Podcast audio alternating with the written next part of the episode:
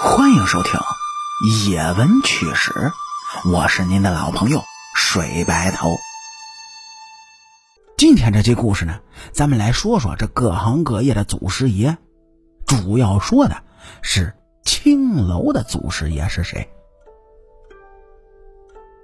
有这么一句老话，您各位应该常听到，叫“师傅领进门，修行靠个人”。在现如今的社会当中啊，由于生活的发展，各种新兴行业也如雨后春笋般涌现出来。有的行业呢，甚至十分的特殊，在不同的行业之中，似乎都有一个不成文的规定，那就是一个人想要入这行的话，首先要做的第一件事儿，祭拜祖师爷。说这个祖师爷可不是随便就可以拜的。都说修行在个人，殊不知啊，师傅也是非常重要的。在有的人的眼中呢，学徒是靠师傅带，而师傅靠的是祖师爷赏饭吃。那么有人会问，这个祖师爷究竟是谁呢？难道每个行业都有自己的祖师爷吗？嘿嘿。这个所谓的祖师爷呢，其实啊，就是创投这个行业的大功臣。学徒们要想不忘初心，在这个行业做的长久，就一定要牢记祖师爷的话。传说相声行业之中，相声演员公认的祖师爷只有一个人，东方朔。说起东方朔呢，很多人也是比较熟悉的。在历史上，作为一代文学家，他在汉朝也是混得如鱼得水。由于他言语风趣，又不失犀利，汉武帝更是对他赞赏有加。在当时的朝廷当中啊，有人将其称之为“滑稽家”。而在现如今呢，很多相声界前辈都叫东方朔一声“祖师爷”，这也并不奇怪。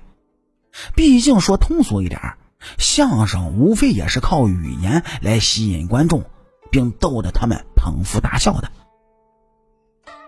在如今大火的德云社的后台呢，东方朔的画像正悬挂在正中央，这也似乎间接佐证了相声这个行业的祖师就是东方朔。还有一些读书人也好奇。那么，作为一个读书人，自己也有祖师爷吗？读书人的祖师爷应该是孔子。说到这儿，还有一个非常有趣的小故事要跟您各位分享。据说有这么一天，衙门口的衙差啊正在准备抓一个逃犯，而当时的街面上正在举行着群众集会呢。逃犯就聪明的会在了这个游行队伍之中。在看到孔子画像时候，一群官兵是纷纷的鞠躬行礼。就这样，明明就在眼前，这逃犯也可以逃之夭夭。这件事情也反映了大家伙对于孔子的尊敬。这样来说，说孔子是读书人的祖师爷，真的是一点不为过。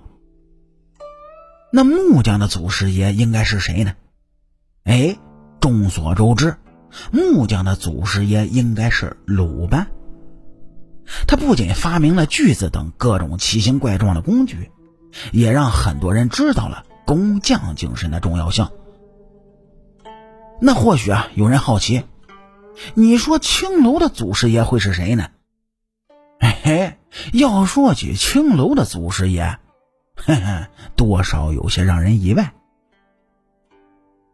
说在封建社会啊，几乎所有的男人就是绝对的权威。他们可以有很多小妾，在家里感觉到无趣的时候呢，他们可以喝花酒或者是逛青楼来打发时间。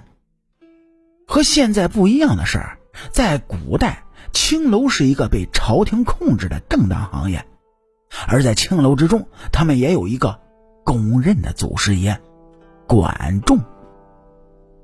您各位没听错，就是您各位认识的那个管仲，被世人称之为“管子”的管仲，是著名的军事家、思想家、政治家，除此之外，他也是法学的代表之一。那么有人会说了，这样一个人怎么会和青楼裹上关系呢？原来啊，在帮助君王治理国家的时候，时任宰相的管仲，也是为了齐国的发展做出了非常大的贡献。说在他任职期间呢，只要是对齐国发展比较好的事儿，他都会一一去做。久而久之呢，他也发现了这么一个有趣的事儿，那就是一些达官贵人或者是富商会在背地里包养娼妓，以此呢来供自己或者是朋友们享乐。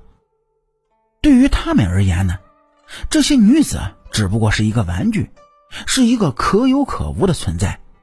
更不要说什么社会的地位和生活的质量了，而从中发现商机的管仲，便想方设法的将这个行业做到了规范化和科学化。